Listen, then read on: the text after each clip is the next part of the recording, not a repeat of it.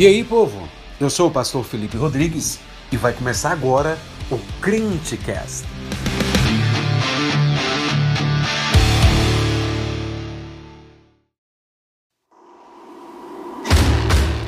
E aí, jovem, beleza? Você tem sido abençoado com as mensagens semanais do Crentecast? Se a resposta é sim, nos siga nos perfis do Instagram, arroba o Crentecast. Tem também o perfil do Pastor Felipe, arroba Felipe Rodrigues PR. E não deixe de nos seguir no Spotify. Fique agora com o sermão de domingo, restauração ou transformação, do que você precisa.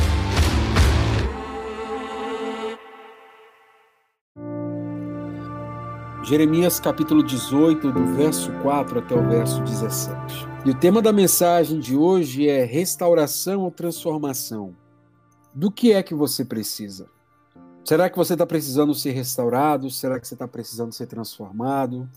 O que, que sua vida tem apresentado nesses últimos dias? O que, que o, seu, o seu caminhar tem evidenciado a respeito da sua vida com Deus? E eu queria eu queria ler com os irmãos essa passagem e gostaria de pregar aos irmãos o que Deus tem colocado no meu coração para todos vocês. Amém? Livro do profeta Jeremias, capítulo 18, do verso 4 até o verso 17.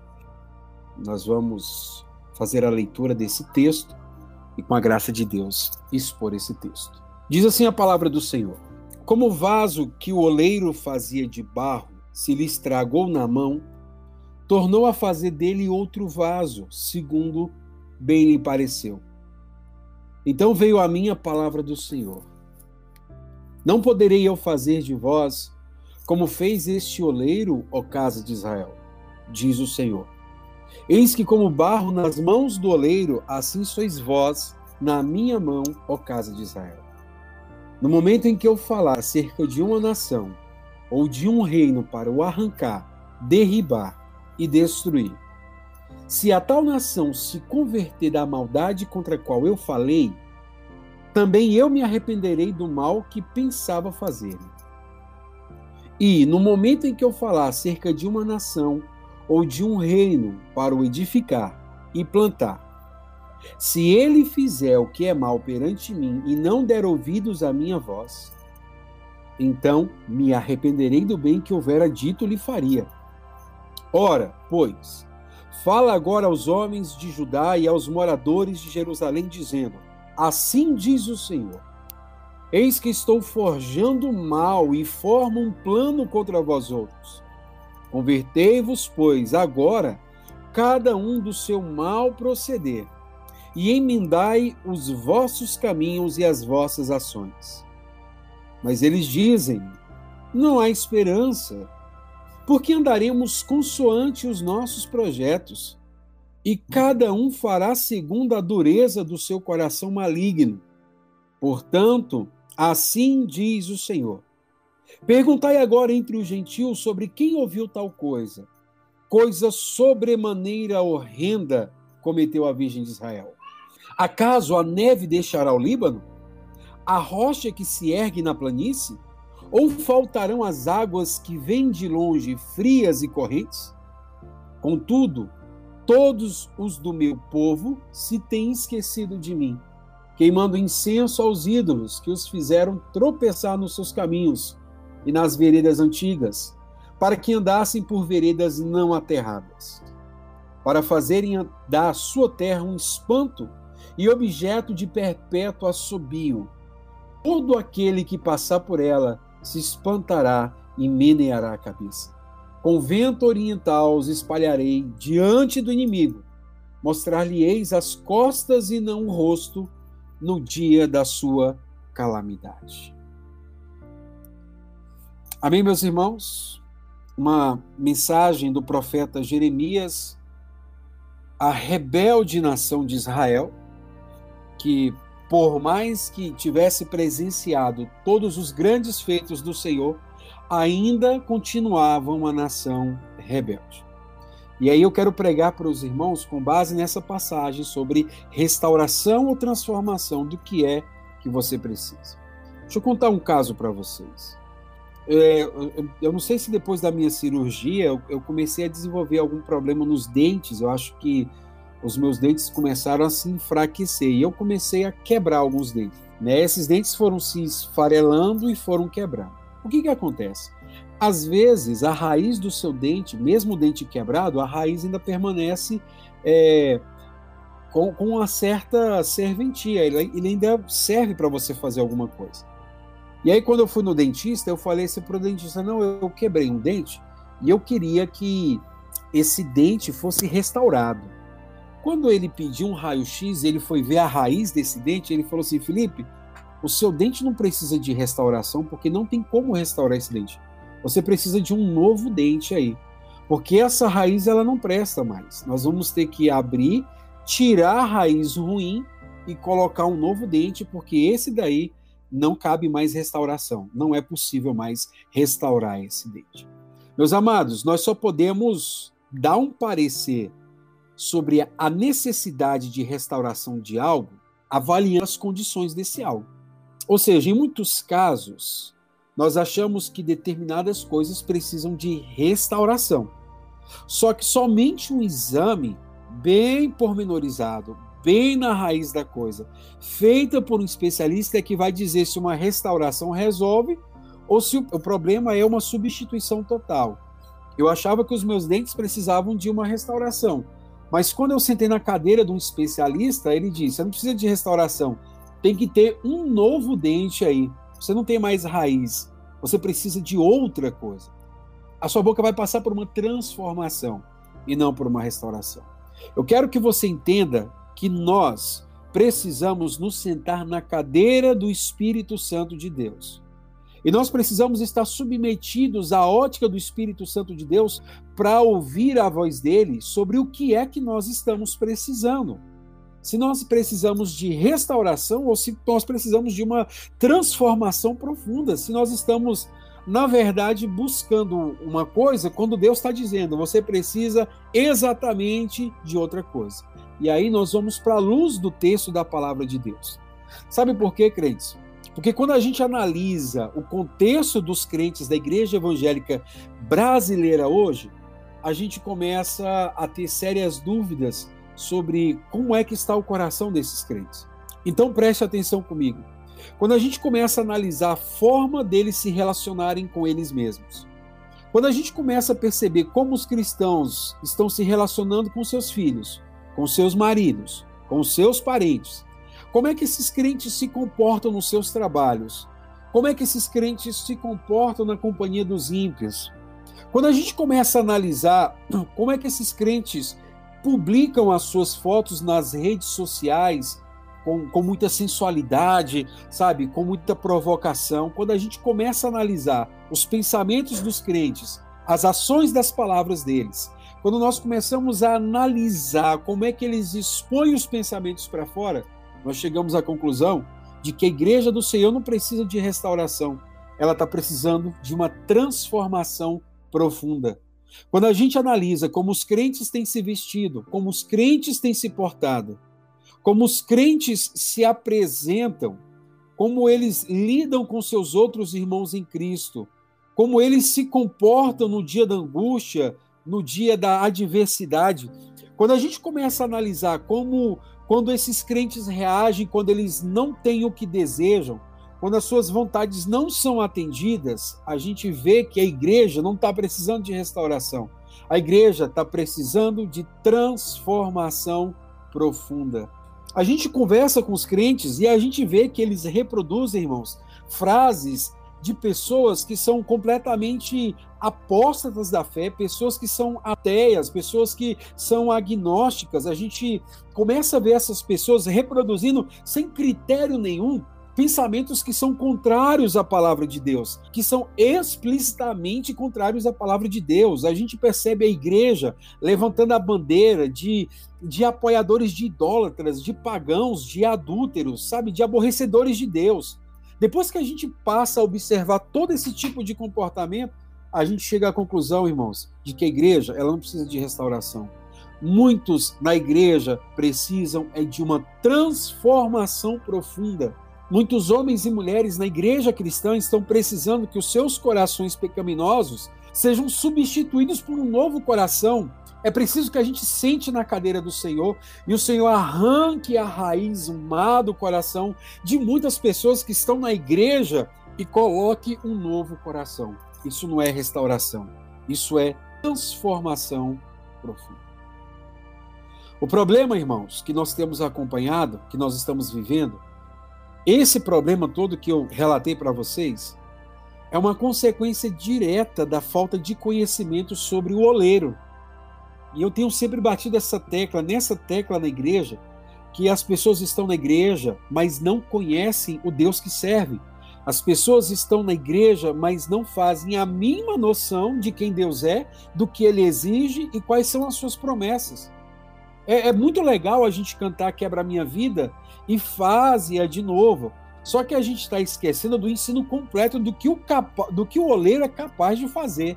Ele pode quebrar e pode fazer de novo, mas o oleiro pode fazer muito mais coisas e a gente não se atenta ao restante do ensino da passagem do Senhor aqui em Jeremias. E aí nós temos uma clara visão de que Deus ele tem sido aprendido de maneira esvaziada minimizada. É, Deus ele tem sido um rascunho na mão, inclusive, da igreja cristã. A, a, a, igreja tem apresentado um Deus sem identidade, um Deus que não tem atributos, um Deus que não tem personalidade, um Deus que não tem caráter. E quando a igreja ela apresenta um Deus sem personalidade, sem caráter, um Deus esvaziado dos seus atributos, qualquer pessoa pode rotular Deus da maneira como bem lhe agrada. Então os homossexuais, eles rotulam Deus como um Deus a favor dos homossexuais. Os comunistas rotulam a Deus como um Deus a favor dos comunistas. Os pecadores em geral, eles rotulam Deus conforme um Deus que, que é favorável aos pecadores. Por quê? Porque nós temos aprendido Deus de uma maneira, de uma maneira rala, de uma maneira completamente é, é, é, é, nu dos seus atributos. E quando a gente apresenta Deus dessa maneira, é muito fácil dizer que Deus apoia qualquer coisa, que Deus está apoiando qualquer tipo de mazela. E sabe qual tem sido o maior problema disso? É que as músicas, principalmente, têm sido uma grande ferramenta para ensinar esse tipo de Deus. Sabe? Porque o que a gente canta é resultado do que a gente aprende. Quando a gente não estava nas restrições, quando estávamos aí, né, e eu passando por várias igrejas, pregando em algumas igrejas, eu via as pessoas cantando sabe? E os louvores eram os louvores mais vazios, mais absurdos possíveis. Louvores onde Deus é só uma nota de rodapé, sabe? Um mero garçom, onde Deus ele é, é o serviçal da vontade humana. Deus ele é um monitor de traumas e chiliques infantis de uma igreja que não aprendeu a confiar em Deus. E aí a gente ouve as músicas onde Deus é a nota de rodapé, mas o povo é o protagonista. O povo é o fazedor de milagre. O povo é o devorador de demônios. O povo é aqueles que, quando precisam de um sobrenatural, esfregam uma lâmpada e aparece um ser que concede poderes especiais ao que eles querem. É isso que tem sido ensinado, é isso que tem sido difundido, é isso que tem sido cantado. As pessoas têm aprendido esse tipo de Deus esvaziado de todo o seu poder e de toda a sua glória, e por causa disso, elas não aprendem a andar em santidade, elas não aprendem a andar em temor, elas não aprendem a andar observando a palavra de Deus, e a prática cristã vai se esvaziando. Quando a gente menos percebe, os crentes estão completamente deficientes, os crentes estão dando problemas, estão se separando, estão tendo problemas psicológicos, os crentes estão envolvidos na, nas, nas bandeiras mais absurdas contrárias à palavra de Deus, e quando a gente vai ver de fato no final, o povo está mais distante de Deus do que a gente possa imaginar. É isso que as pessoas têm conhecido sobre Deus. Só que eu quero trazer para vocês, irmãos, a minha grande ideia nessa noite, ao expor a passagem para vocês, é que somente o conhecimento de Deus e a sua forma de agir podem tirar os homens e mulheres da rota dessa apostasia que tem tomado a igreja do Senhor.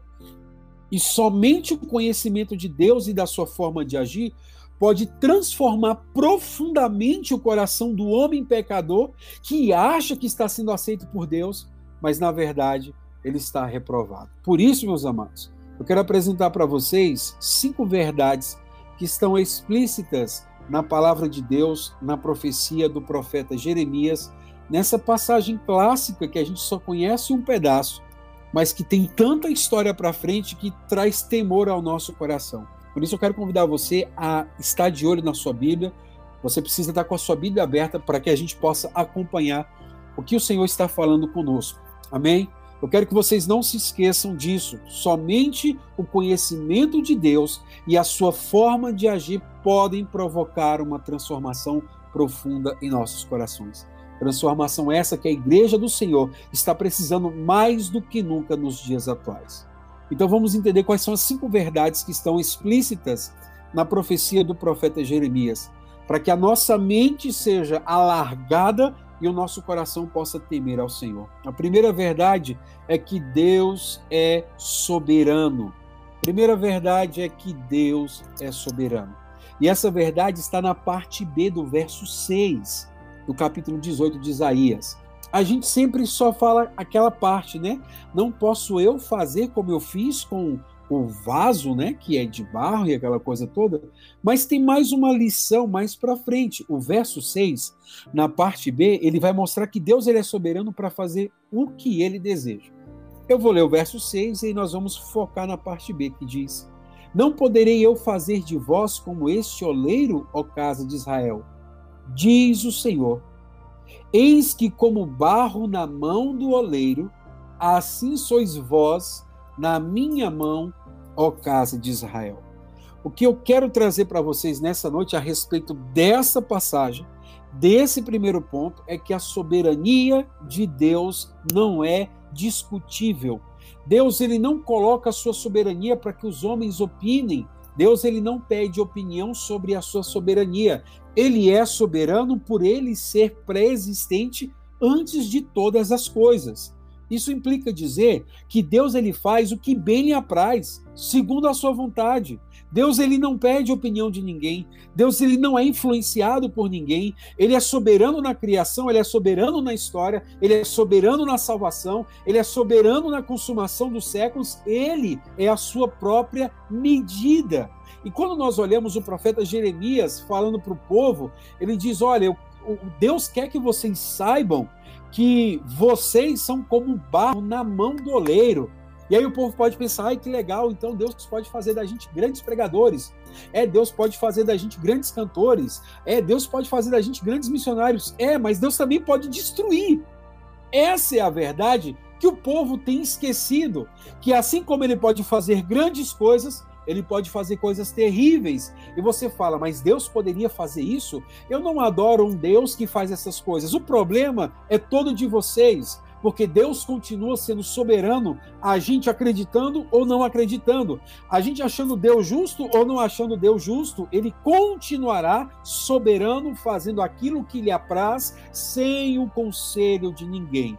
Isso é tão verdade que o apóstolo Paulo, lá em Romanos, capítulo 11, no verso 34 e verso 35, ele diz: Pois quem conheceu a mente do Senhor? Quem foi o conselheiro do Senhor?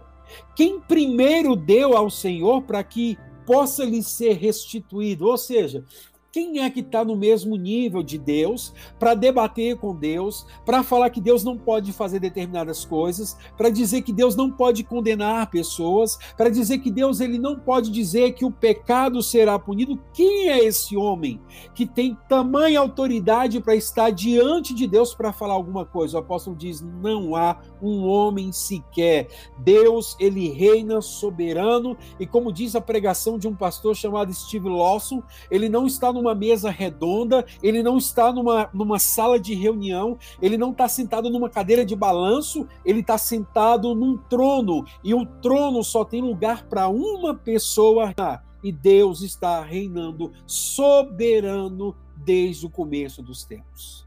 O que o homem pensa, ou que o homem deixa de pensar das atuações soberanas de Deus, não constrange Deus e nem intimida Deus.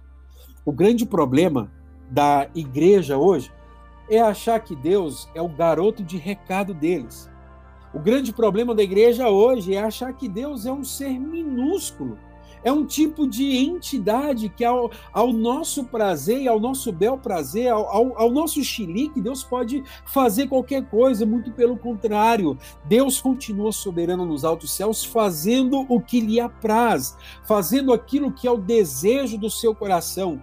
Não que é o desejo do coração de governo, não é o desejo do coração da ONU, não é o desejo do coração do Conselho das Nações, é o desejo do seu próprio coração. Em Isaías capítulo acho que é 56 ele diz: eu farei toda a minha vontade. Ou seja, Deus ele é soberano e não pede opinião de ninguém.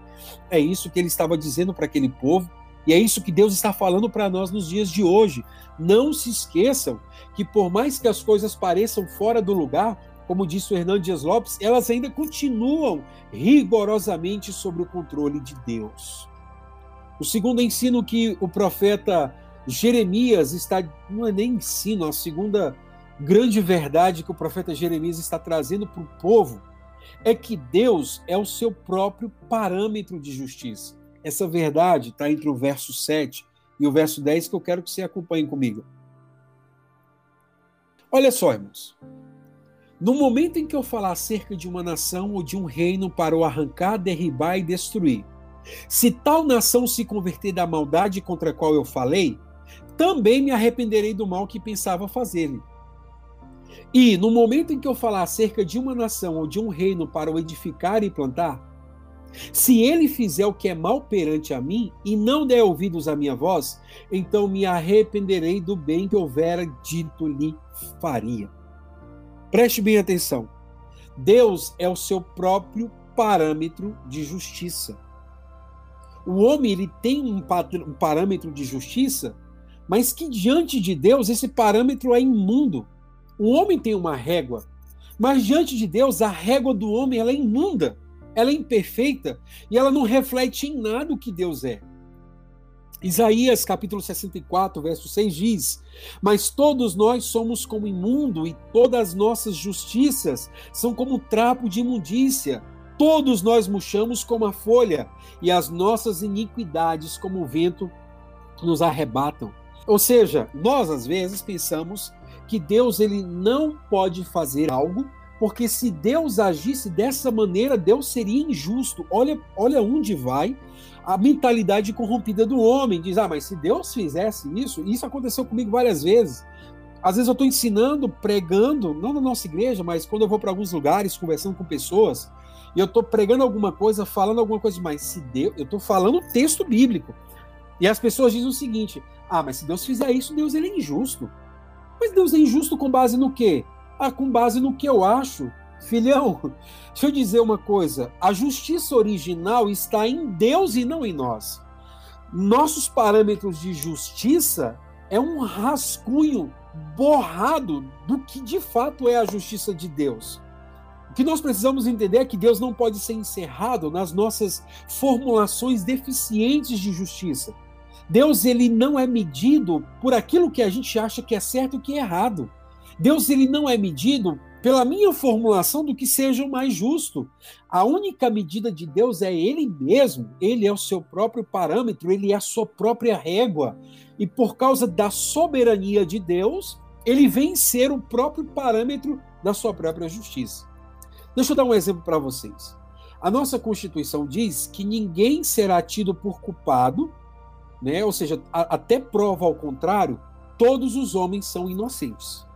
Olha o que, que a nossa Constituição brasileira diz, e é lindo. Até que se prove o contrário, todos os homens são inocentes. Então você pode ter matado alguém, mas se a justiça não conseguir provar que você matou alguém, você é inocente. Só que para Deus, todos os homens são culpados. Preste atenção. Para a Constituição e para o direito, todos os homens são inocentes até que se prove o contrário. Mas para o Senhor, todos os homens são culpados e condenados até que Cristo os justifique e assim eles sejam inocentes. Muitas vezes nós olhamos para Deus com as lentes daqui da terra. E aí, quando a gente olha para Deus com as lentes aqui da terra, a gente quer vestir Deus na nossa roupa. A gente quer colocar a nossa camisa na camisa em Deus, a gente quer vestir Deus com as roupas que nos servem, mas a gente não, a gente se esquece que as nossas roupas só servem na gente, não servem em Deus. Na verdade, Deus é, de Deus é que emana todas as coisas. E tudo que nós tentamos praticar, irmãos, é um derivativo daquilo que é a perfeição em Deus. Tudo aquilo que nós praticamos é aquilo que deriva de Deus. E aí nós precisamos entender que muitas vezes a Bíblia nos confronta, muitas vezes a Bíblia coloca para a gente que nós estamos errados em nossos, em nossos conceitos, mas a dureza do nosso coração, ela, ela, ela tenta contornar o que a palavra diz, não, mas não é desse jeito, porque se Deus fizesse assim, se Deus colocasse dessa maneira, então Deus ele seria, ele seria injusto. Mas a gente se esquece que a justiça original está em Deus e não está em nós. E aí eu já falei isso várias vezes na igreja, mas é um conceito que tem que estar claro para todos os irmãos. Assim como nós achamos injusto que por causa de um erro de uma pessoa toda a coletividade pague, para Deus isso é justiça. Porque Adão pecou e somente Adão pecou no Éden, mas todos nós pagamos até o dia de hoje. E da mesma forma que a gente acha injusto que uma pessoa pague pelos erros de todo mundo, para Deus isso é, isso é justiça, porque por causa da morte do seu filho Jesus Cristo, a humanidade eleita em Deus será salva. Então, veja como o nosso parâmetro de justiça não cabe em Deus. A nossa roupa de justiça não, ela não entra em Deus. É o contrário, nós é que precisamos vestir as roupas de justiça que são dadas por Cristo Jesus. Preste bem atenção, meus amados. Quando Deus ele decide mudar seu favor ou seu veredito contra alguém, ele não faz baseado na justiça do homem. O profeta Jeremias está dizendo o seguinte: Deus está falando, Jeremias, fala para o povo que se eu condenar uma nação, mas essa nação se converter, eu deixo de fazer o mal contra ela. Ah, Deus não pode. Quem disse que Deus não pode? Agora diz também que se uma nação tiver legal na fita aí, e se ela fizer o que é mal, eu também mudo o veredito. E é isso que a gente tem que colocar na nossa cabeça, que Deus ele muda os seus vereditos baseados na sua própria justiça. Não como a gente faz, mas baseado no seu próprio parâmetro. Ele não faz com base na justiça do homem, ele faz com base na justiça dele mesmo. E aí eu quero chamar a tua atenção para que você entenda uma coisa. Se alguma decisão de Deus parece injusta ao homem, o problema está no homem e não na justiça de Deus. A terceira profecia, o terceiro ensino da profecia de Jeremias, que por causa da soberania e por causa da justiça, o terceiro grande ensino do profeta Jeremias nessa passagem é que Deus ainda julga pecadores segundo o seu pecado. Versículo 11 do capítulo 18 ele diz: Ora, pois, Fala agora aos homens de Judá e aos moradores de Jerusalém, dizendo: Assim diz o Senhor: Eis que estou forjando mal e formo um plano contra vós outros. Convertei-vos, pois agora cada um do seu mal proceder, e emendai os vossos caminhos e as vossas ações. Preste bem atenção. A nossa sociedade tem criado uma caricatura de Deus, de um Deus que não se importa com o pecado, de um Deus que não se importa com a transgressão da humanidade. A gente se esquece que Deus é santo.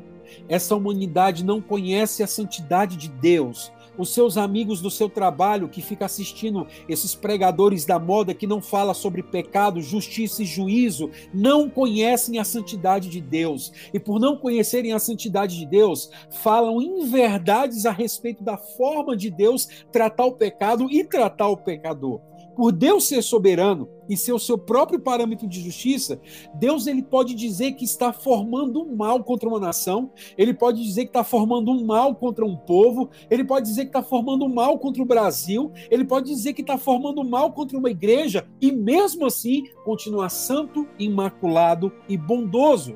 A gente acha que Deus não é capaz dessas coisas. A gente acha que Deus jamais seria capaz de fazer. Olha, ele dizendo aqui claramente para o povo: eu estou forjando mal. Eu estou fazendo algo do qual vocês vão se arrepender.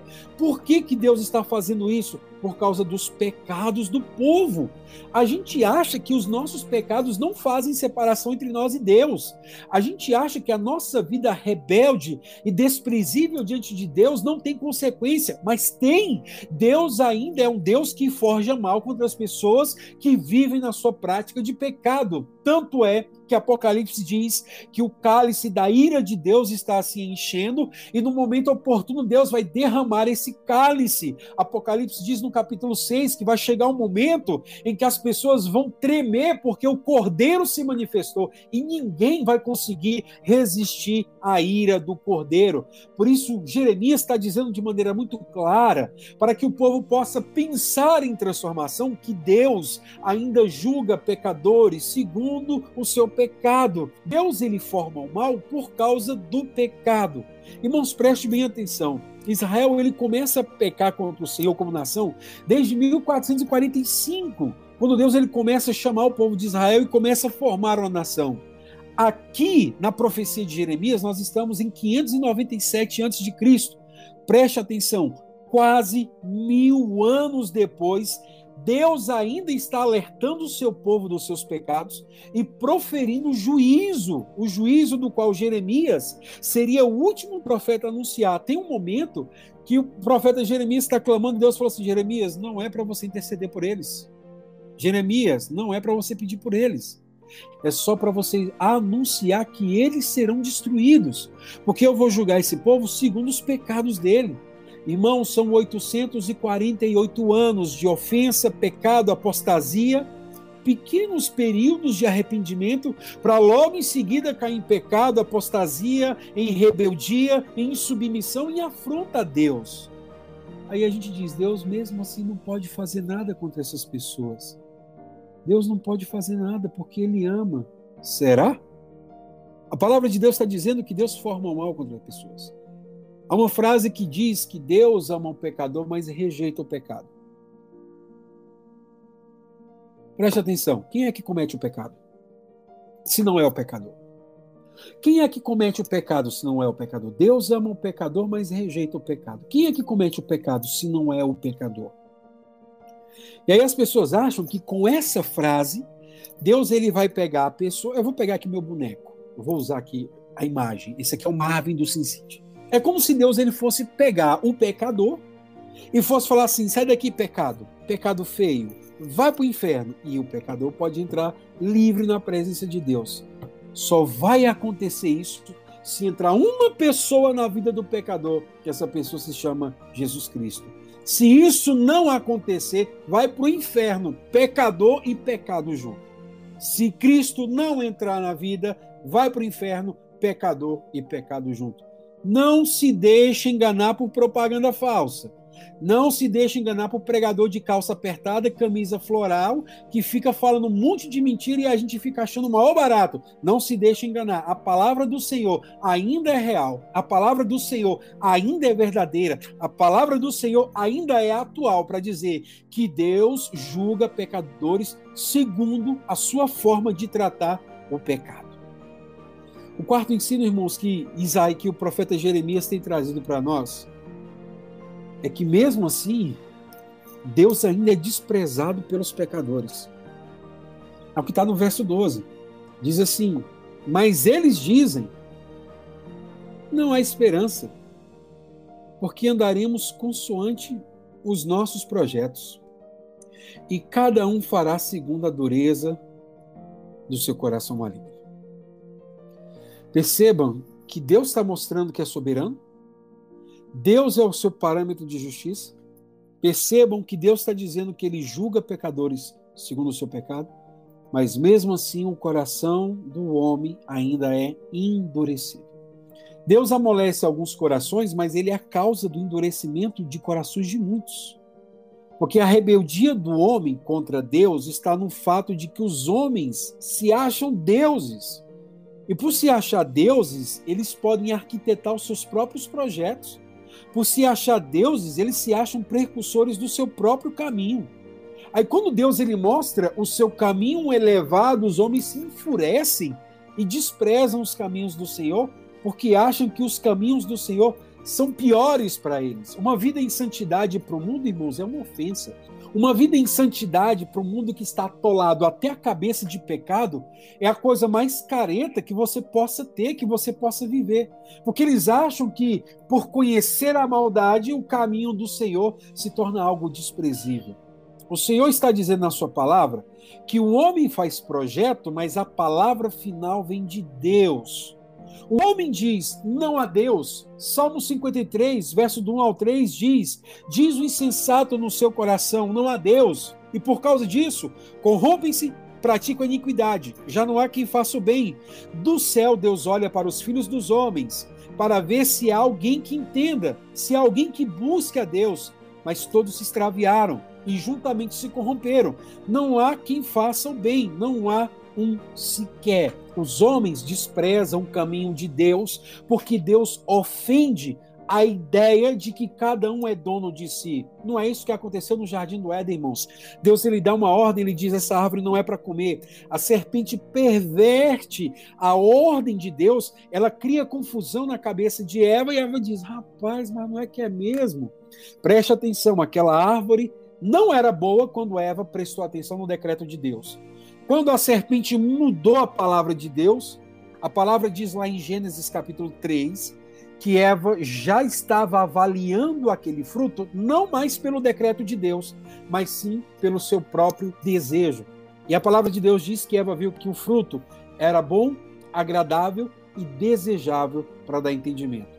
O resto da história, nós estamos aqui lutando contra o pecado, todos os dias, sabe, vivendo uma batalha interna, lutando contra os nossos próprios demônios que nos atormentam, porque alguém achou que poderia desprezar o decreto de Deus. Vejamos como o pecado é sério.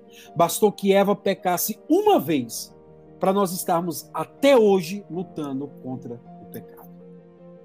E a última lição de Jeremias, nesse texto que nós estamos lendo, está no verso 12. Deus castigará todos os rebeldes. O verso 12 diz assim: Mas eles dizem que não há esperança porque andaremos consoante os nossos projetos e cada um fará segundo a dureza do coração. Perdão, irmãos, não é o, o verso 12, é do 13 ao 17, que é a parte final da profecia. Ele diz o seguinte: Portanto, assim diz o Senhor Perguntai agora entre os gentios sobre quem ouviu tal coisa. Coisa sobremaneira horrenda cometeu a Virgem de Israel. Deus está chamando os gentios para falar assim: gentio, vem cá. Vê se você lembra de um castigo tão pesado que Israel sofreu, como que vai sofrer agora. Vê se você viu Israel passando por algum aperto igual ele vai passar agora. É isso que ele está dizendo. 14. Acaso a neve deixará o Líbano a rocha que se ergue na planície? Ou faltarão as águas que vêm de longe, frias e correntes? Contudo, todos os do meu povo se têm esquecido de mim, queimando incenso aos ídolos, que o fizeram tropeçar nos seus caminhos e nas veredas antigas, para que andassem por veredas não aterradas. Para fazerem da sua terra um espanto e objeto de perpétuo assobio, todo aquele que passar por ela, Deus está dizendo o seguinte: todos os que passarem por Israel, depois que eu castigar esses rebeldes, eles menearão a cabeça, se espantarão e menearão a cabeça. Versículo 17: Com vento oriental os espalharei diante do inimigo, mostrar-lhe-eis as costas e não o rosto no dia da sua calamidade. Esse ensino é o ensino de que Deus castigará todos os rebeldes. Preste atenção, irmãos. Desobediência é a causa das maldições e castigo. Pode conversar com qualquer crente que está debaixo de maldição e castigo, que você vai encontrar a raiz é a desobediência. Você pode conversar com qualquer pessoa, não precisa nem ser só crente, mas conversa com qualquer pessoa que está na pior de alguma maneira ele vai chegar numa raiz. E essa raiz é a raiz da desobediência. Preste atenção. Rebeldia foi a causa da queda de Satanás e da deserção da terça parte dos anjos. Rebeldia foi a causa da expulsão de Adão e Eva do paraíso. Rebeldia foi a causa da aniquilação do Reino do Norte e do castigo e exílio do Reino do Sul. Rebeldia e desobediência é o alerta permanente de Deus para que o seu povo não caia na condenação. Presta atenção, irmãos. Deus chama Israel e diz: Vocês serão uma nação incomparável. Vocês serão uma nação que não terão outros iguais a vocês. Se você ler Deuteronômio capítulo 28, se eu não me engano, o Senhor promete bênçãos se tão somente Israel ouvir a voz do Senhor. Deus promete para que Israel, promete a Israel uma vida inigualável. Deus seria o exército de Israel, Deus seria o provedor de Israel, Deus seria a prosperidade de Israel. Tudo que Israel tinha que fazer era obedecer, só isso. Só isso era obedecer, para que fossem prósperos, para que fosse uma nação cravada na terra, para que fosse uma nação em que todas as outras nações orbitassem em volta de Israel. Eles tinham que obedecer, mas eles não obedeceram. Se você olhar, irmãos, lá, 2 de Reis, capítulo 17, verso 7, uma das passagens mais tristes de toda a palavra de Deus. 2 de Reis, capítulo 17, versículo 7, vai dizer por que é que Deus aniquilou o reino do norte. Para você entender melhor, o reino de Israel, depois da morte de Salomão, foi dividido em dois: o reino do norte, que tinha dez tribos, e o reino do sul, que tinha duas tribos. O reino do norte, Deus fez sumir do mapa desapareceu. E Deus só não fez desaparecer o reino do sul porque a promessa de Deus de que o redentor viria de Israel tinha que ser mantida. Por isso que ele preservou, mas preservou debaixo de castigo. Mas se você ler o, o 2 de Reis capítulo 17, verso 7, você vai ver Deus dando o relatório por que, que o povo de Israel foi um povo aniquilado da face da terra, o reino do sul. Se você quiser abrir, abrir no capítulo 17 de Segunda de Reis, fique à vontade, mas eu vou dizer para vocês mais ou menos. O que, que aconteceu? Os filhos de Israel pecaram contra o Senhor, está no verso 7. Fizeram contra o Senhor seu Deus o que não era reto, está no verso 9. Levantaram para si postes ídolos, no verso 10. Cometeram ações perversas para provocarem o Senhor a ira, no verso 11. Serviram aos ídolos, no verso 12. O Senhor os advertiu por meio de todos os profetas, no verso 13. Israel não deu ouvido, verso 14. Rejeitaram a aliança do Senhor, verso 15. Fizeram imagem de fundição, desprezaram os mandamentos, adoraram a Baal, verso 16. Israel queimou seus filhos, deram-se a práticas de adivinhação, venderam-se para fazer o que era mal perante o Senhor, provocaram o Senhor a ira, no verso 17.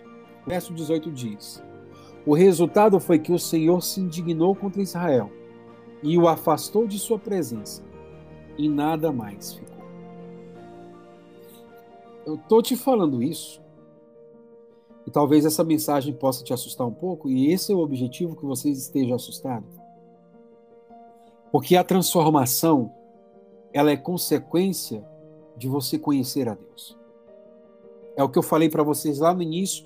É a frase que eu pedi para vocês não esquecerem. Que é a transformação que nós precisamos. A transformação que toda igreja do Senhor precisa sentir. Ela só vai vir quando conhecermos a Deus e a sua forma de agir. O que eu pedi para vocês gravarem é somente o conhecimento de Deus e a sua forma de agir pode tirar os homens e as mulheres da rota da apostasia e transformá-los profundamente para serem servos do Senhor. E Jeremias está ensinando que Deus é soberano, que ele faz o que ele quiser. Jeremias está ensinando que Deus é o seu próprio parâmetro de justiça, ele age conforme lhe apraz. Jeremias está ensinando que Deus ainda julga pecadores segundo o seu pecado. Então, essa conversa de que você é o ponto fraco de Deus é a maior balela do mundo, porque isso não se sustenta à luz da palavra de Deus. Jeremias está dizendo que Deus ainda é desprezado pelos pecadores por causa da dureza do seu próprio coração. Ele está dizendo que Deus castigará todos os rebeldes. É para você ficar assustado? É. É para você temer? É para você temer. Quando Isaías, no capítulo 6, ele viu o Senhor, ele falou: Eu vou morrer. Eu vou morrer porque eu vi o Senhor. Eu vi o Senhor assentado num alto e sublime trono. E ele dizia que a orla do seu manto enchia toda a terra, querubins voavam em torno dele, cantando: Santo, Santo, Santo é o Senhor. Isaías olhou automaticamente, viu a sua condição e falou: Eu vou morrer, porque eu vi o Senhor Santo e eu sou homem de impuros lábios, eu vou morrer. Eu vi a santidade de Deus, eu vou morrer. E Deus ele toca em Isaías, e Isaías é transformado. E aquele pregador que era um pregador da corte, nos seus primeiros capítulos ali, se transforma num profeta, um dos maiores profetas que essa terra conheceu. Eu quero dizer para você que se você se você não entender que Deus está agindo conforme lhe apraz, você vai ser condenado.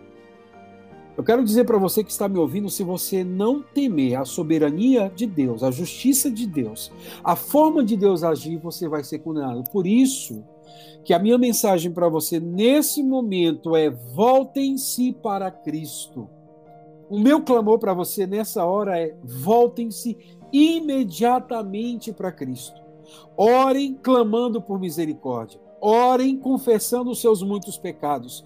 Orem pedindo por uma transformação profunda, porque quando nós somos iluminados pela luz que vem no Senhor, nós conseguimos identificar todos os pontos da nossa vida que estão em desacordo com a santa lei de Deus. E tudo que nós precisamos é pedir, Senhor, nos ajuda e transforma a minha vida, porque sim, eu sou falho, sim, eu sou pecador, sim, eu tenho desprezado a Deus, mas eu preciso de uma transformação profunda na minha vida. Por isso, voltem-se imediatamente para Cristo, porque a mão do justo juiz está erguida para exercer justiça contra um mundo que é inimigo de Deus mas o seu amor depositado em Cristo está pronto para receber todos aqueles que creram no nome do Filho de Deus como seus filhos.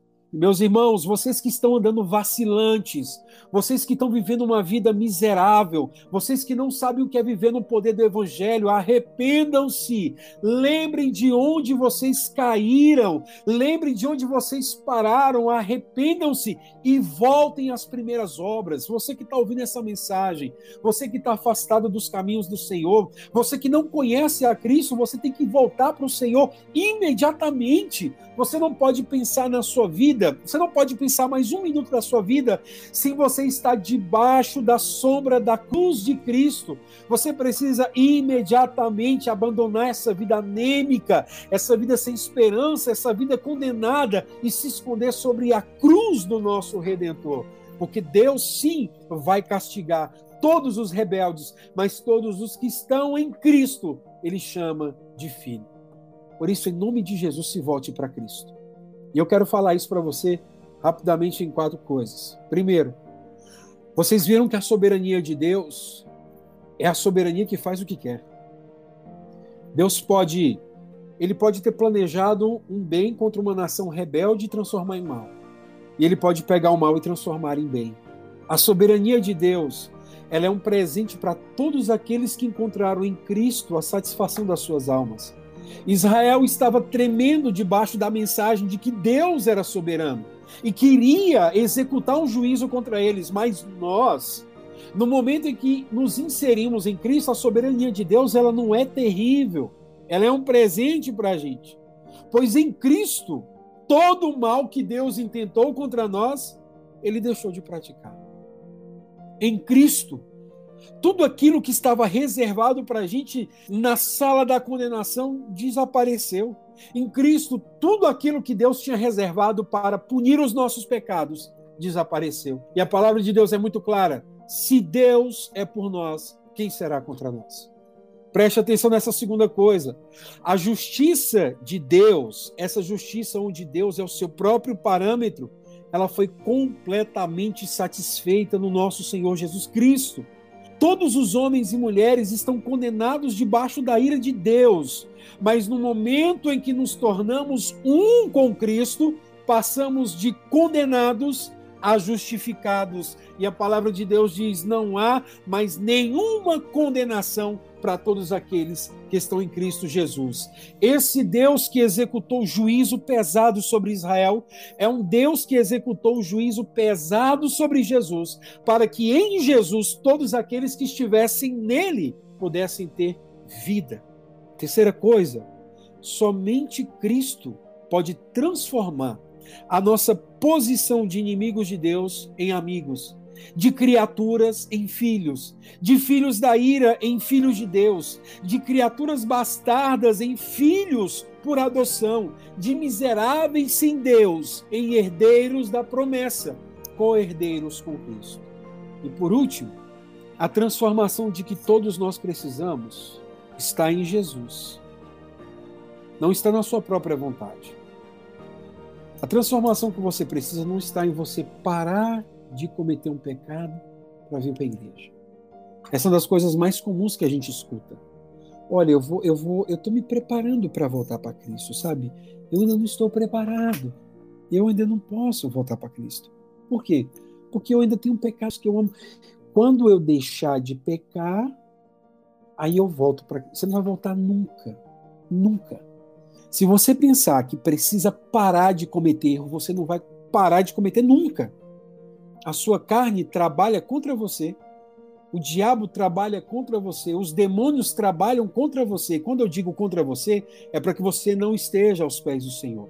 Só que a transformação de que todos nós precisamos está em Jesus. Você precisa, cheio de pecado, clamar desesperadamente por Jesus. Você precisa, cheio de vícios, clamar desesperadamente pelo Senhor. Você precisa, na posição onde você está, desesperadamente clamar pelo Senhor. Você tem que estar nele desesperadamente. Os nossos pensamentos precisam ser dominados por ele. O nosso coração tem que ser transbordado de Cristo. Cada passo, cada suspiro dos nossos dias tem que refletir a graça de Deus. Essa graça que nos foi entregada pelas mãos do Cordeiro de Deus. Por isso você tem que se voltar para o Senhor. Você precisa se voltar porque perto de você existem pessoas que já estão em Cristo. E provavelmente você seja uma pessoa que ainda está bambeando na sua vida, zigue-zagueando sem saber aonde você vai. Debaixo da ira de Deus, debaixo da condenação de Deus, debaixo da mão de um Deus que é soberano e executará sua justiça sem nenhum tipo de, de, de ressentimento. Oh, meu Deus, coitado desse pobre. Não, se você não tiver em Cristo, só há dois lugares, eu costumo dizer isso para as pessoas, só há dois lugares onde o homem pode estar. Ou é em Cristo, onde flui todo o amor de Deus, ou debaixo da mão de Deus. Ou sem Cristo, onde a única coisa que está sobre a cabeça dele é a ira de Deus. É uma responsabilidade sua decidir onde você quer estar. Se você quer estar nessa piscina do grande amor de Deus, que é Cristo, e não há amor de Deus fora de Cristo, não existe a ideia de amor de Deus fora da pessoa de Cristo, porque o único lugar onde Deus demonstrou seu amor foi em Cristo Jesus. A única pessoa que Deus chamou de filho amado, em que a alma dele se comprazia em Jesus. Por isso, se você quer beber do amor de Deus, você tem que estar em Cristo. Fora dele, tudo que você tem é ira, e condenação. Por isso nós precisamos do Senhor. O Senhor ele é vital para nós. Nós precisamos desesperadamente nos voltar para Cristo. E esse é o chamado para você que está com a vida ruim, para você que diante do Senhor, quando eu digo vida ruim, eu não estou dizendo que está faltando dinheiro, eu não estou falando sobre falta de casa, não estou falando sobre falta de estou falando sobre falta de paz, sobre falta de comunhão com Deus, porque todas essas coisas elas se resolvem com o tempo. Agora, a comunhão com Deus ela não se resolve com o tempo, ela só se resolve com uma atitude.